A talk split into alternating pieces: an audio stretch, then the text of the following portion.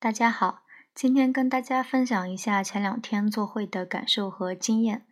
为什么说这场会是让我感觉鬼知道我经历了什么的一场会呢？其实可以从四个方面来说。一是这场会议的准备时间非常短，我是从星期一下午三点钟接到这个任务，到星期三早上九点开始做会。只有短短不到两天的时间。二，关于这场会的客户所能提供的资料并不充分，客户只是提供了简单的几个几个关键词和他说他想说的一些主要内容，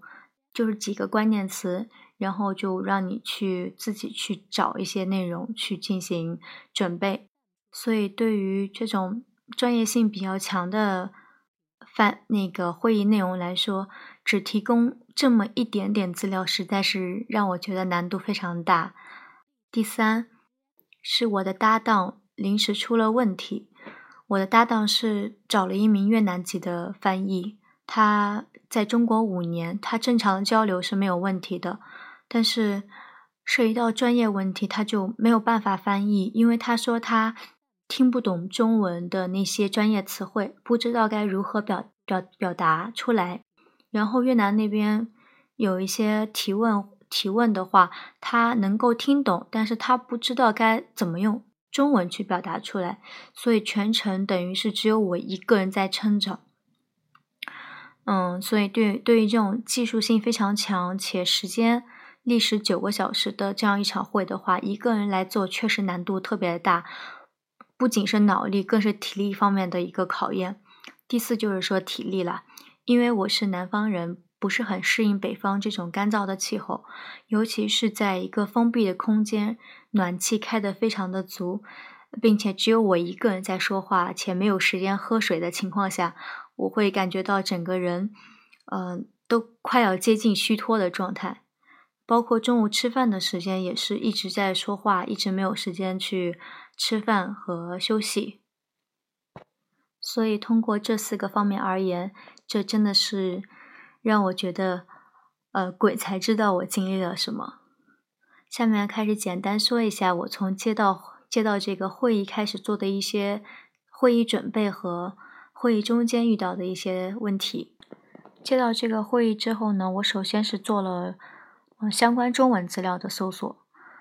首先就是搜索中文的相关这个相关这个领域的资料，包括它的新闻，包括它的报道，包括它的评论，还有它的定义，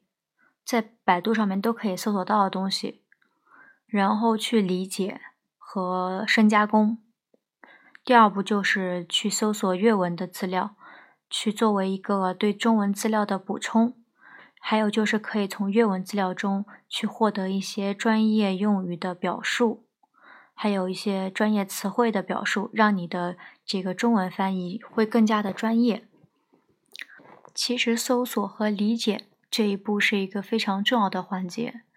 你要把这个环节给做的比较充分以后，可能对你后面的会议会有很大的帮助。嗯，别看我现在说的非常轻描淡写，其实这个工作量也非常大。我是。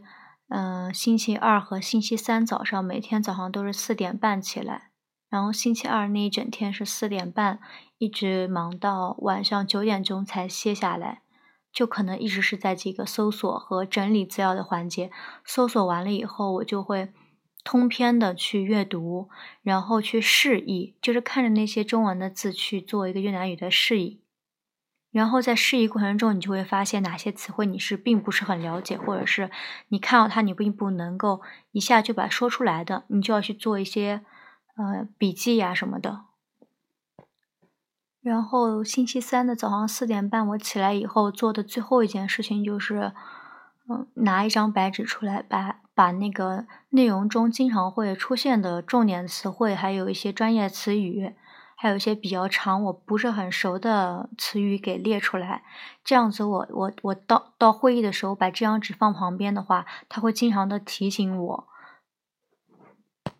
哦，对了，还漏了一个环节，就是，嗯，其实，在看到这些资料以后，你就会大大概的去思考到，那这个主讲单位它是一个什么样的单位？是什么样的单位会涉及到这样一个内容的会议？我为什么要想这件事情？是因为在会议之前肯定会有中越两方的一个相互的介绍和寒暄，所以你如果了解到这个单位的背景资料，还有一些发展历史的话，可能会对这个环节会有帮助。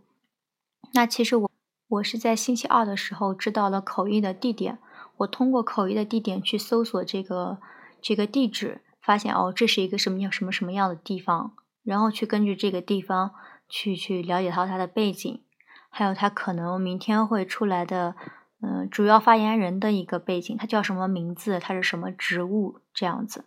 其实这个应该在会前的时候应该由客户提供给翻译员的，这样子的话，翻译员的话就会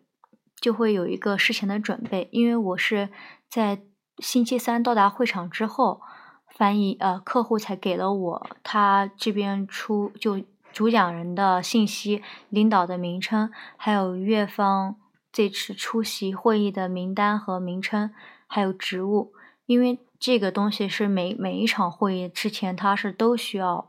都需要去讲的，所以这个还挺重要的。在你没有得到这手资料之前，嗯，你到时候只能靠临场的发挥了。包括那些植物你要怎么翻译，其实只能靠你平时的积累了。然后就是说到会议中，嗯，这次会议吧，总体来说有百分之六十的内容是我之前有准备过的，就是你你看啊，就是这个搜索这个部分和理解这个部分就占了很大一个比例。如果你能够搜索的得当，或者是你很你能很聪明的知道他能你能 get 到那个点的话，你就基本上百分之六十你就已经稳拿了。然后还有百分之三十的话，我是可以通过客户的介绍或客户对我的解释，我可以去理解的。因为我已经有了这个百分之六十的一样这个基础，我已经理解这个内容之后，他如果再补充一些资料或再补充一些知识点的话，我也是很容易就能够理解出来的。只有可能百分之十不到的是我，嗯，一一一下子难以接受的，但这百分之十并不影响整个会议的过程。所以我就说，第一步的这个搜索和整理、搜索和理解是这个最重要的一个部分。大概就是这样一个过程吧。嗯，通过这次翻译，其实我学到了非常多、非常多的专业知识。然后，所以我一直说，这个翻译的话，就是一个学习能力非常重要。你需要在短时间内去掌握某一个领域的专业知识，所以你的学习能力是非常非常重要的。你就像是一块砖。搬到哪里都是可以用的，就要达到这样的一个一个程度的话，你就会非常的厉害。嗯，我想分享的可能也就这么多了。如果以后我想起来还有什么点的话，再来跟大家分享，好吗？好，今天就到这里，谢谢大家。